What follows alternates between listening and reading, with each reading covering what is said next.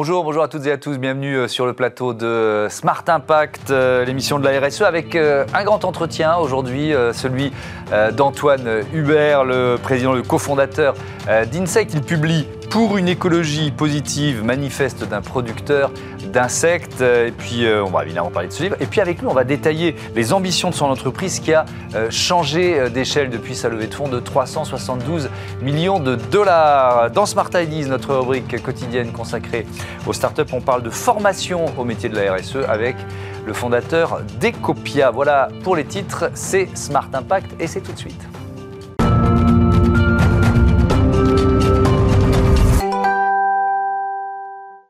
Bonjour Antoine Hubert, bienvenue. Bonjour. Heureux de vous accueillir de nouveau. Vous êtes donc le président, le cofondateur euh, d'Insect. On va parler évidemment de votre euh, livre longuement, mais d'abord je voudrais remonter à, l'origine, à, la genèse de cette entreprise.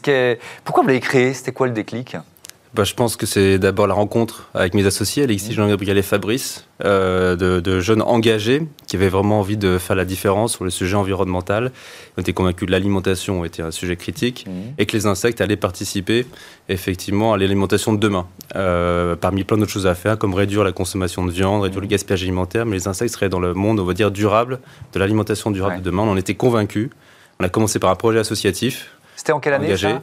Euh, on s'est lancé vraiment en 2011 et avant, c'est quelques années de projets militants sur le mmh. terrain, dans les écoles, pour reconnecter les urbains avec l'origine et le devenir de leur assiette. Alors aujourd'hui, on commence à intégrer cette idée, mais à, cette époque, est-ce qu'on vous a pris pour un doudingue? Est-ce que vous avez souvent entendu le fameux « mais ça ne marchera jamais ton truc? Euh, Au début, oui. Alors quand on était sur le terrain associatif dans les écoles, on parlait de gaspillage alimentaire, ça, ça, l'écoute était positive. C'était un peu tôt, 2007-2008, mais c'était déjà positif. Par contre, quand on s'est dit qu'on allait lancer dans les insectes, effectivement, c'était plus euh, vu comme anecdotique ou marrant. Mmh. Et ça a mis quelques années, effectivement, à montrer que c'était, c'était au-delà de quelque chose d'amusant, c'était concret, les clients en demandaient, ça répondait à des besoins techniques, à des besoins environnementaux, et un potentiel de croissance euh, extrêmement important. Bien sûr, euh, Insect qui a changé d'échelle avec la, la, levée de fonds en deux phases de, de c'était 2019-2020, 372 millions de, de, dollars, on va en parler tout à l'heure. Mais je voudrais revenir peut-être poser la base, revenir au constat de départ. Pourquoi les, insectes sont une alternative euh, majeure au bœuf ou à la volaille? Alors, alors la, la, raison d'être, qu'on est une entreprise à raison d'être, à mission, Insect, c'est vraiment de réinventer la chaîne alimentaire et vraiment du sol à la table. Et nous, on a tout le continuum. C'est comment on va nourrir différemment les plantes, les animaux qu'on mange, comme les poissons, les volailles, les animaux aussi qui nous accompagnent, comme les chiens, les chats, et jusqu'à l'homme. C'est vraiment tout le continuum. On a commencé par les poissons, puis au fur et à mesure, on s'est étendu euh, au fur et à mesure des années. Et qu'est-ce que nos produits apportent? Ils apportent d'abord de la nutrition. C'est très dense en protéines, en acides aminés essentiels. Les animaux grandissent très bien, répondent à tous les besoins. Puis c'est très bon pour la santé. On a démontré des réductions de mortalité sur les poissons, sur les plantes, des bénéfices sur le cholestérol, euh, réduction du cholestérol sur l'homme. Mmh. Euh, récemment, des bénéfices aussi sur le goût. Les animaux qu'on mange, comme on a vu des décès sur des crevettes, les crevettes ont des goûts plus prononcés quand elles sont nourries aux insectes que quand les, animaux euh, sont plus conventionnels. Pareil sur le saumon. Et on a fait des burgers maintenant pour l'alimentation humaine où on nous dit que c'est comme, enfin, la sensation c'est quasiment comme le bœuf, hein, un steak, on va dire, de, fast-food. Donc on a vraiment tout ce, tout ce potentiel-là. Et pourquoi c'est intéressant? Mmh. Pour la nutrition, la santé, le goût et l'environnement. C'est ça qui revient. Mais alors, c'est intéressant parce que vous n'avez pas encore parlé, et donc c'est moi qui vais y aller. Euh, émissions de gaz à effet de serre. Euh, un, burger fait avec des insectes, il émet 200 fois moins de gaz à effet de serre qu'avec du bœuf, 20 fois moins qu'avec de la volaille. Pour vous, c'est pas le premier, premier argument que vous, euh, que vous citez bah, Je disais dans les cas, voilà, c'est avant tout, il faut qu'on réponde à un besoin nutritionnel. Bien sûr, c'est voilà, donc c'est aussi bon et c'est même très riche, c'est même au, même niveau que le lait, par exemple, en alimentation humaine ou que les, les farines de poisson d'alimentation animale, que l'engrais chimique pour les plantes. Donc on est déjà au, au, meilleur du meilleur sur la nutrition. La santé, les bénéfices santé, c'est clé, la santé. Mais évidemment, toute la fondamentale, c'est l'environnement, mhm. c'est les gaz à effet de serre. Donc c'est toutes ces réductions par rapport au bœuf d'un côté, mhm. mais c'est par, par, rapport aussi à la biodiversité. Remplacer du soja ou des farines de poisson, c'est réduire très fortement la déforestation ou la surpêche. Aussi, notre huile peut remplacer de l'huile de palme dans l'alimentation humaine. Pareil, la déforestation. Mhm. Aujourd'hui, on a un plan très clair. On n'est pas montré en 2050, on sera euh, carbone neutral, etc., comme beaucoup d'entreprises le font. Nous, sur les dix prochaines années, on a un plan mesuré, euh, très précis, qui montre qu'on est aligné avec les accords de Paris et encore mieux le rapport du GIEC de 2021 qui ne va pas au-delà de plus 1,5 1 degré mm. de température de niveau de l'atmosphère. quelques chiffres concernant INSEC, année de création 2011, première unité de production construite en, en 2016, quatre fondateurs, vous l'avez dit, 70 collaborateurs, 9 partenariats de recherche. Je voudrais insister là-dessus. Vous êtes ingénieur agronome de, mm. de formation. Ça veut dire que votre aventure, elle donne forcément une grande part à l'innovation, à la recherche? C'est tout. À la, base, suis scientifique, mes collègues aussi, on est scientifiques, on est ingénieur. Ce qu'on est ingénieur, c'est qu'on cherche des solutions concrètes, pragmatiques. Et c'est un peu ça aussi que le, livre que j'ai voulu raconter, c'est mm. qu'on peut vraiment allier économie et écologie concrètement avec des solutions concrètes. Et on n'est pas juste dans des, dans des théories et des concepts.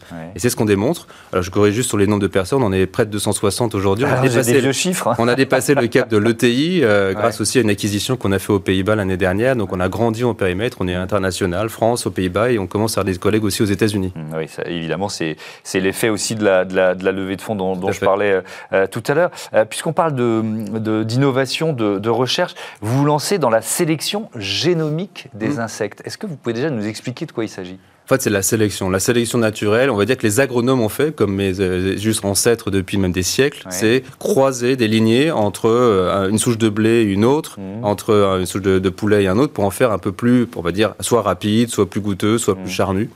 Et c'est pour ça que vous mangez aujourd'hui une carotte qui est orange, bien charnue, bien goûteuse. Et la carotte sauvage, elle est toute petite, blanche, rabougrie, très, amère. Mm. C'était pas très, pas très appétissant. C'est la sélection naturelle qui s'est faite. On parle pas d'OGM ou quoi que ce soit. C'est croiser des lignées. C'est ce qu'on va faire. On a la préhistoire sur ce sujet-là, sur les insectes. Mm. Il y a un potentiel énorme, effectivement, de déploiement de, de nouveaux, de nouveaux goûts, mm. de nouvelles propriétés euh, nutritionnelles, de taux de protéines, mais aussi de performance euh, de, économique dans l'élevage, peut-être plus de croissance, mais aussi avec donc une meilleure euh, euh, performance environnementale derrière. Donc c'est tout ça qu'on va chercher, plein de critères à améliorer grâce à des nouvelles technologies aujourd'hui euh, génétiques qui existent. Et, notamment cette ferme verticale là, qui, est, qui est en cours de construction, c'est ça? Elle est pas. Elle, a Amiens aujourd'hui, on en a deux en, opération à Dole dans le Jura et aux Pays-Bas, et on a ce grand projet qui est la plus grande au monde, la plus technologique à Amiens. on prendra le temps de, de, détailler ça tout à l'heure, mais je voudrais revenir sur ce livre, donc pour une écologie positive, manifeste d'un producteur d'insectes aux, éditions Autrement. Euh, je reviens sur le titre. La définition, tiens. Écologie positive, qu'est-ce que ça veut dire pour vous? On en voit d'ailleurs pas mal en ce moment dans la presse, on parle justement dans la, dans la, campagne électorale, euh, comment sortir d'une écologie punitive mm. qui nous, au, finalement, on va dans un chemin à contre-coeur pour avancer. Qui nous fait culpabiliser et, aussi. Qui nous fait culpabiliser, qui nous fait vers la décroissance, etc. Mm. Comment Une écologie positive, c'est quelque chose qui permet, avec des solutions concrètes, technologiques d'un côté, mm. c'est l'amont, comment on fait différemment l'énergie de l'alimentation des matériaux avec des nouvelles technologies, mmh. effectivement, et où les entrepreneurs sont en première ligne, effectivement. Les scientifiques sont là pour alerter, les ONG aussi, mmh. les, élus, les politiques peut-être pour financer, donner un cap, mais c'est les entrepreneurs beaucoup qui vont faire les choses et on est prêt à le faire. Et il faut beaucoup plus. Ce livre, c'est aussi un appel à l'action à beaucoup plus d'entrepreneurs qui s'engagent au-delà du numérique, les mmh. entreprises du digital, vers les entreprises engagées et qu'on crée cette coalition d'acteurs engagés euh, pour vraiment réussir cette transition dans les trois prochaines décennies. Hein. C'est ça qu'on doit réussir. C'est finalement 30 nouvelles glorieuses qui sont devant nous. Euh, mais, mais est-ce qu'on peut faire cette euh, transition, une telle transition, elle est vraiment majeure, sans douleur? C'est Daniel Cohn-Bendit qui disait faut, faut pas rêver, quoi. C'est, euh, ce sera violent, forcément. Donc, euh, euh, quand on dit écologie positive, on a, faut faire attention. On peut avoir l'impression que, que, tout va, tout va être facile. Vous voyez ce que je veux dire? Rien ne sera facile. Non, on ne dit pas que c'est facile. On dit que c'est positif et qu'on va pas abandonner, on va pas revenir au 19e siècle. Mmh. Évidemment, on a tous les gains qu'on a fait sur la santé, sur l'éducation et sur mmh. un certain nombre de conforts. On, on peut ne pas le perdre du tout mais ça demande, donc je disais, une nouvelle technologie en amont, mais évidemment, il faut une sobriété aussi du consommateur en aval, qui est mmh. raconté dans le, dans le livre, mais il faut une sobriété qui soit choisie et pas qui soit subie. C'est ça qui est important. Et donc, il y a des systèmes de fiscalité qui doivent être différents, qui doivent être mis en place pour accompagner cette transition. Mmh. Mais le, rapport du RTE sur le nouveau mix énergétique français, il le dit bien. C'est d'un côté, on va mmh. changer drastiquement le mix énergétique avec mmh. du nucléaire, sûrement à 90% du temps, du nucléaire, comme l'a annoncé hier le président. Bon, c'est sûrement une réalité. Oui, alors le RTE, il proposait euh, différents scénarios, bah, mais, bon. Neuf scénarios. Il y avait, du, nucléaire. Il y a un seul qui était sans nucléaire, et celui-là avait avec un risque technologique majeur. Ça n'a pas été euh, dit. Donc, c'est le nucléaire est quasiment incontournable. Mmh. Par contre, ils disent bien 40% de sobriété. La sobriété, elle est à la fois chez les opérateurs, depuis les, le transfert d'énergie et puis les, même les propriétaires pour isoler les bâtiments, etc. Mmh. Mais elle est aussi justement dans la consommation finale. Donc on est tous part, encore une fois, c'est pour ça qu'il y a une coalition générale des mmh. producteurs aux consommateurs, les scientifiques, mmh. les entrepreneurs, et on doit tous faire notre part, mais on peut et, progresser encore un peu plus loin, effectivement, mmh. dans le progrès humain. On est en pleine campagne présidentielle, on n'a pas le sentiment que ces, thèmes-là sont, au cœur des débats aujourd'hui Ah non, pas encore, on peut, on peut, c'est le moins de qu'on puisse dire. Hein. C'était une litote. Ça vient un petit peu, parce que là, le, hier, il y a des sujets sur l'énergie qui commencent à, venir, l'énergie, c'est le cœur, effectivement, d'un nouveau modèle, mais avec l'alimentation qui est... Euh, 20, 20 euh, des émissions, la première cause euh, effectivement de la perte de biodiversité. Mais sur l'énergie, pardon de vous interrompre, euh, moi, j'ai plus le sentiment pour, pour scruter les, propositions, etc., qu'on on, est quand même dans une logique qui, qui, met de côté cette sobriété dont vous parliez. Quoi. on a l'impression que les différents candidats, il y, y, a des bémols évidemment, mais c'est plutôt essayons de maintenir le modèle tel qu'il est, plutôt que de parler de sobriété d'abord, parce qu'on revient à cette euh, espèce d'épouvantail de l'écologie punitive. Oui, non, tout à fait. Mais ça impose des réflexions sur l'organisation aussi du territoire, Bien sûr. le télétravail qui facilite justement moins de mobilité, l'organisation des villes.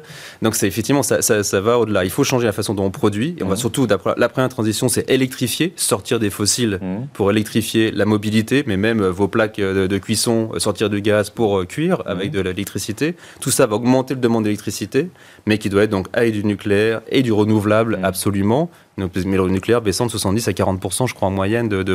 Donc le renouvelable explose et c'est à la fin du siècle est-ce qu'on est capable de réduire encore le nucléaire. Mm. Mais tout ça va avec des maisons beaucoup plus isolées, moins de déplacements, euh, une organisation urbaine un peu différente aussi, des tiers-lieux qui permettent de se regrouper plutôt que d'aller au, l'autre côté de Paris quand on, travaille, de, on vit de l'autre côté. Donc il y, a, plein de choses à, réfléchir et en tant que consommateur, ce qu'on veut vraiment mm. et ce qu'on peut vraiment faire. Ouais. Et c'est pour ça que la période, elle est géniale. Elle, est, non, mais elle est passionnante. pour être... des périodes de transformation majeure, euh, peu de générations en ont Il faut que des entrepreneurs, enfin c'est passionnant d'être entrepreneur aujourd'hui, c'est tellement exaltant de dire qu'on participe à quelque chose qui est un croisement pour l'humanité par rapport au précédent siècle et les ceux qui à venir, je pense qu'on a une responsabilité majeure et donc c'est passionnant d'être là pour mm. trouver ces solutions. Alors je reviens à cette euh, ferme verticale. À, quoi, à quoi ça va ressembler déjà? Euh, C'est quoi? C'est un bâtiment C'est un grand bâtiment. C'est un grand bâtiment qui fait un peu plus de 35 mètres de haut. Donc mm. c'est un grand entrepôt finalement d'extérieur. Euh, et c'est organisé effectivement de manière verticale. On a pris les fondamentaux de l'élevage traditionnel qui existe, qui est même presque millénaire, qui est celui des vers à soie. Les vers à soie sont enlevés dans des bacs qui sont empilés, quand vous allez les, les, les, les voir au Vietnam, en Chine, euh, euh, en, Thaïlande, et, simplement toutes les opérations sont manuelles. Et nous, ce qu'on a apporté, c'est d'abord la technologie d'automatisme, de la robotique, pour faire que toutes ces opérations-là soient automatisées et gagnent en débit, et mmh. permettent de rendre compatibles avec les besoins des clients qui sont en alimentation humaine et animale, qui sont des clients qui achètent bien moins cher que la soie d'un verre à soie, qui, mmh. qui est le luxe.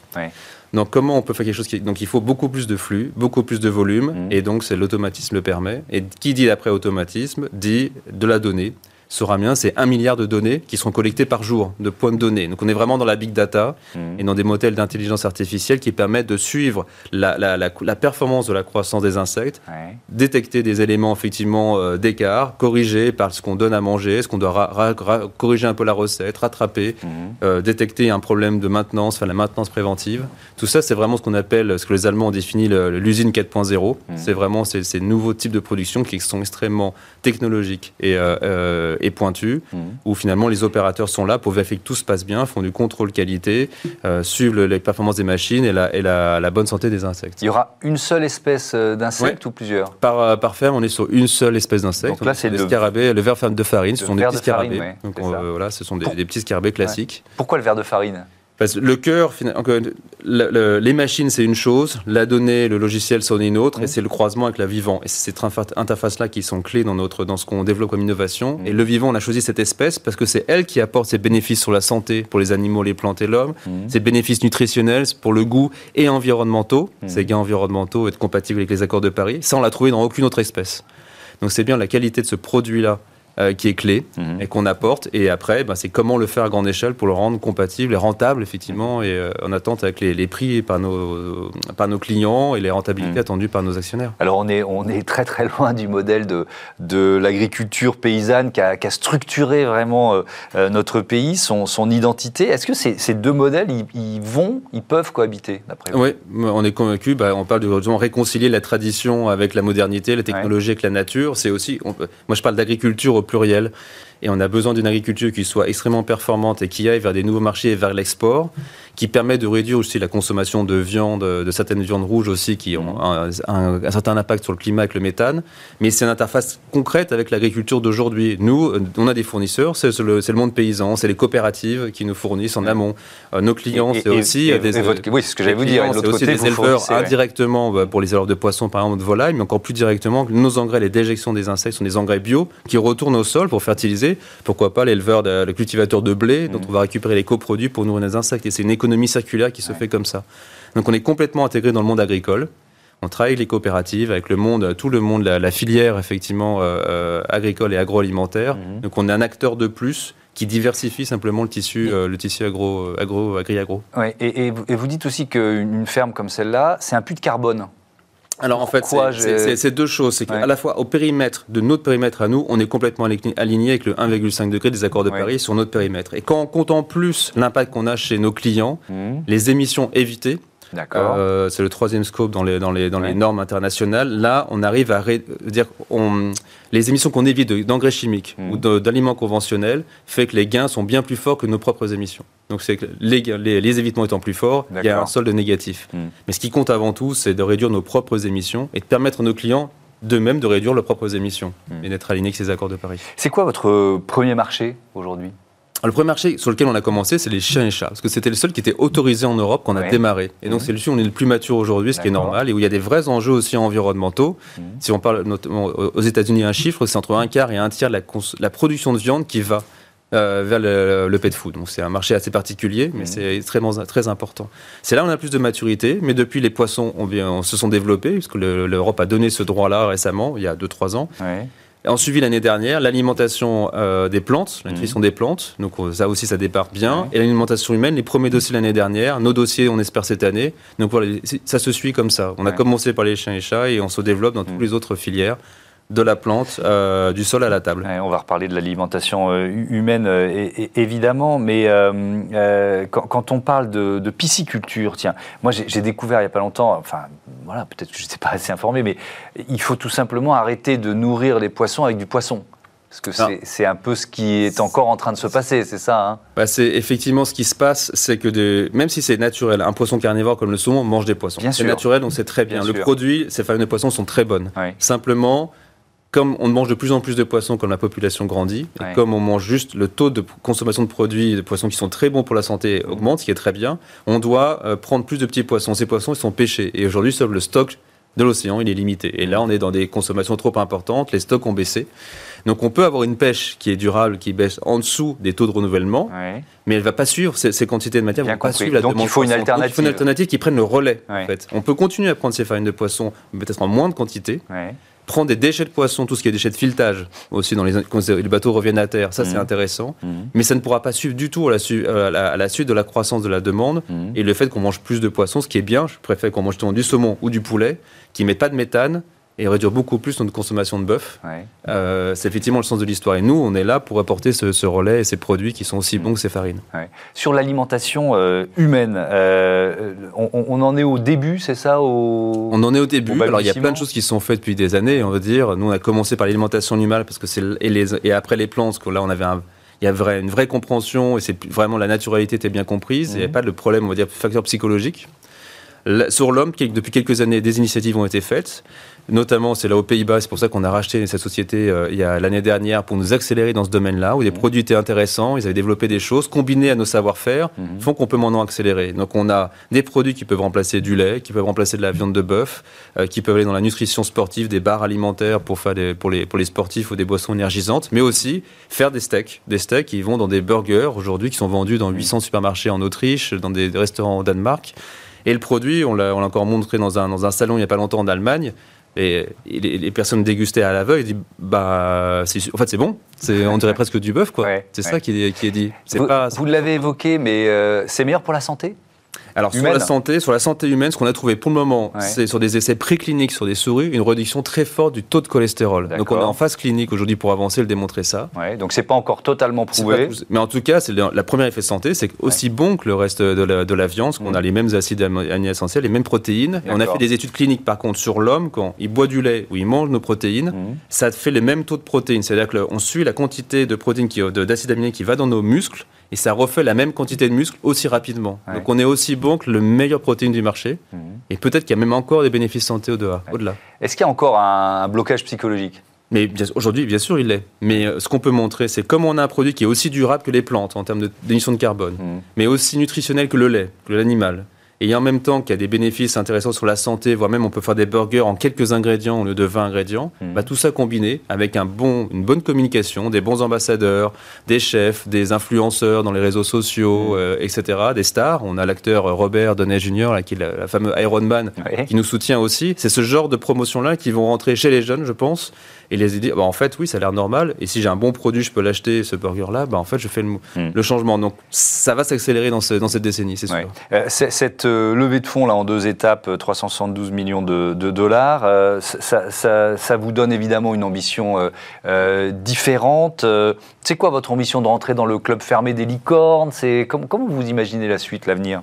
Notre objectif, c'est d'être, comme dit mon associé, le meilleur pour le monde, the best for the world, mm. pas the best in Avant the world. Avant de parler de chiffre d'affaires, c'est ça. C'est ça, et c'est qui naturellement nous amènera à des chiffres d'affaires colossaux. Nous, on parle, c'est des, des, ambitions à plusieurs milliards de chiffres d'affaires. On n'a pas peur, effectivement, de le dire. C'est qui nous mènera bien, bien, au-delà de, de, de, de, sujets de valorisation d'entreprise à court terme, comme ce que c'est comme licorne. Dans ce qui compte, c'est livrer nos clients, et on a un potentiel, on peut faire. On a fait des études de marché avec le BCG, c'est des centaines de sites, mm. comme le site d'Amiens, des centaines. Donc c'est ça qui est une profondeur de plusieurs milliards. Mhm. sans aucun problème. On a toute la propriété intellectuelle associée, ça rassure nos investisseurs mhm. et on a surtout cet impact qui est compatible avec le, réchauffement, on va dire le, réchauffement minime de, climatique à, plus 1,5 degré. Donc tous ensemble, c'est ça qui est notre ambition. Elle est environnementale, elle est économique, et puis les valorisations, elles suivront, on l'espère. Mhm. Euh, l'humanité, à l'horizon 2050, elle risque de, manquer de protéines. Donc ça veut dire que la consommation d'insectes, c'est quoi? Une obligation?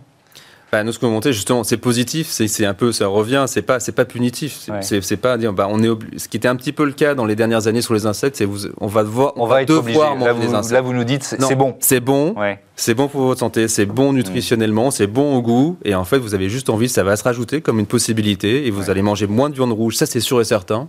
On va réduire fortement le shit project, Jean-Marc Jancovici leur disait il y a quelques jours. Qu'on va recevoir dans quelques jours, Il faut le faire, diviser par deux ou par trois un certain nombre de viandes, mm. et les protéines alternatives comme les insectes, mais aussi les algues, il faut dire les algues, il faut aussi les champignons, et juste des protéines végétales vont amener justement le fait qu'on peut manger différemment des produits euh, euh, dans la street food, les supermarchés, les plats préparés, euh, les, la restauration collective. C'est ça qui effectivement qui sera intéressant. Merci beaucoup Antoine Hubert, à bientôt sur, sur Bismart. on passe à Smart Ideas, une nouvelle école pour les métiers de la RSE.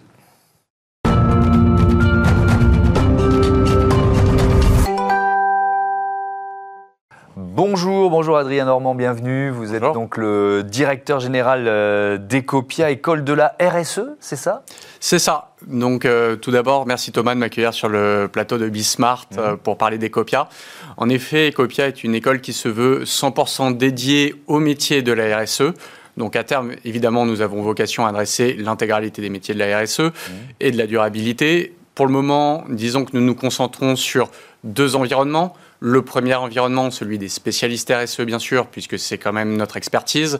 Lorsqu'on parle de spécialistes RSE, on parle de spécialistes internes, avec les métiers des directions RSE, mais également des spécialistes externes, avec les métiers de consultants en durabilité, par exemple. Mmh. Le deuxième écosystème que nous souhaitons adresser, ce sont euh, les métiers de l'écosystème produit, de la phase amont, avec les métiers de l'éco-conception, mmh. jusqu'aux phases aval, avec les métiers de marketing durable et de communication durable, évidemment en passant par les phases intermédiaires, avec des métiers de product manager spécialisés en durabilité. Pourquoi vous l'avez créé? C'est quoi le déclic? Euh, écoutez, en réalité, des déclics, il y en a, il y en a eu beaucoup. Certains ont été personnels, mais euh, si je devais en citer un, ça serait le suivant. Euh, une étude du cabinet de Burdeo estime que 67% euh, des managers en développement durable et RSE sont en manque de profil. Le Salon Pro Durable de 2021 avait d'ailleurs un panel qui a fait ça le comble, qui mmh. était intitulé Pénurie de profil RSE. Quelle stratégie adopter pour recruter? Mmh. Donc finalement, on est sur un constat de pénurie de profil. Par ailleurs, certaines études estiment que jusqu'à 400 000 emplois seront créés d'ici 2030 dédiés à la durabilité. Donc mmh. cette pénurie de profils devrait aller en, s'accélérant. Mmh. Donc le déclic, finalement, ça a été ce constat de besoin de profil, un double besoin, celui du marché du travail bien sûr, mais aussi un besoin sociétal. Mmh. Vous parlez d'une RSE pragmatique. Ça veut dire quoi ça? Alors en réalité, le, mot pragmatique ici pourrait avoir deux sens. Mhm. Euh, le premier sens, c'est que euh, tout simplement, lorsqu'on travaille sur la durabilité, évidemment, on a un devoir sociétal. Mais Ecopia est aussi une école. Donc c'est-à-dire qu'il y a un devoir d'employabilité des étudiants. Mhm. C'est pour ça que nous avons créé des cursus métiers, mais des cursus métiers qui doivent répondre à un besoin d'entreprise. Si vous voulez, la durabilité doit répondre à beaucoup de problématiques, qu'elles soient sociétale, environnementale, sociale, mais aussi externe avec les parties prenantes, avec les répartitions de création de valeur. Mais l'entreprise a des besoins qui, eux, vont être ancrés à travers des objectifs court terme, moyen terme ou long terme et à travers des stratégies d'entreprise beaucoup plus globales. Mmh. Donc, on est sur des formations et des cursus métiers, mais qui doivent répondre à des besoins qui sont hiérarchisés en fonction de ces mm. stratégies d'entreprise. Euh, à qui euh, cette école euh, est, accessible? Et quel diplôme? Vous allez, y vont ces étudiants pour obtenir quel diplôme? Alors, le, la durabilité est une, finalement une discipline très protéiforme et en permanente évolution. Donc, mm. finalement, beaucoup de profils peuvent y accéder. Nous avons fait le choix de recruter des profils à partir de Bac plus 2 ou Bac plus 3. Et ensuite, les cursus sont, euh, sont sur mesure. C'est-à-dire qu'à partir de Bac plus 2, on peut faire un cursus en un an pour accéder à un diplôme Bac plus 3 ou en trois ans pour accéder à un diplôme Bac plus 5. Mm. Et en Bac plus 3, on peut faire un cycle master pour arriver à Bac plus 5. Tous ces cursus étant en alternance. Est-ce qu'il y a cette idée aussi de former à des métiers qui n'existent pas forcément encore alors, oui et non. C'est-à-dire non, tout simplement parce que les métiers de la RSE, de la durabilité, existent depuis longtemps. Et vous nous l'avez dit, ils sont en tension, il y a une demande très forte. Voilà. Et donc, en fait, ils ont, ils ont fini leur phase de maturation et ils sont en phase de structuration. C'est ça qui crée cette pénurie. Mmh. Donc, non, on adresse des métiers qui existent déjà. Oui, parce qu'il y a cette fameuse statistique qui dit que 85% des emplois qui, seront, qui existeront en 2030 mm. n'existent pas encore. Et il est facile d'imaginer que la durabilité va avoir sa part dans cette création de nouveaux emplois. Donc ça fait aussi partie de notre pragmatisme que d'anticiper de ces besoins mm. et de répondre à ces métiers qui seront créés. Donc oui et non. Euh, il y a déjà la première entrée, c'est euh, septembre 2022, c'est ça? Euh, Bon, j'imagine qu'il y a déjà des, quelques demandes d'inscription. c'est quoi? Il y a aussi un mouvement dont on a parlé ici de la part de, des étudiants, de la jeunesse, pour trouver un métier qui a du sens? C'est aussi ce qui peut porter Ecopia? Alors oui, c'est clairement l'un des facteurs. Mmh. On parle parfois de, de, porte, de métiers porteurs de sens, mmh. de besoins de sens de la génération étudiante à l'heure actuelle. Maintenant, ce n'est pas le seul facteur, c'est-à-dire qu'on parle d'un marché pénurique. Mmh. Donc évidemment, l'employabilité sur des métiers d'avenir, donc avec des belles carrières qui peuvent s'amorcer, est évidemment également un facteur. Mmh. Et puis qui dit marché pénurique dit aussi salaire plutôt bien orienté. Donc ce qui veut dire qu'en fait, lorsqu'on parle à un profil étudiant, on n'est pas sur un de ces facteurs, mais plutôt sur une combinaison de ces facteurs en réalité. Ouais. Un dernier mot. Euh, euh, est-ce qu'il y a des professeurs de RSE alors oui, ça existe quoi. Oui, bien sûr. Euh, on, nous, c'est ce qu'on vous disait. Le but est de répondre à un besoin d'entreprise. Mm. Donc, on va avoir des professeurs en développement durable qui sont des académiciens, mais on va avoir aussi des professeurs de RSE et surtout des professionnels de la RSE qui peuvent appliquer leurs compétences, expliquer comment appliquer mm. les compétences, mais aussi en conditions réelles et en entreprise. Donc oui, des professeurs existent des académiciens et des professionnels. Et on les trouvera chez Ecopia. Merci euh, Adrien Normand d'être venu présenter voilà, cette euh, école de la RSE. Fin de cette émission, je voudrais remercier euh, César Voyer à la production avec Maxime Lerba à ses côtés. À la réalisation aujourd'hui, c'est Elisa Bernardo. Au son, ils étaient deux, Saïd Mamou et Mickaël Fristo. Salut, bonne journée.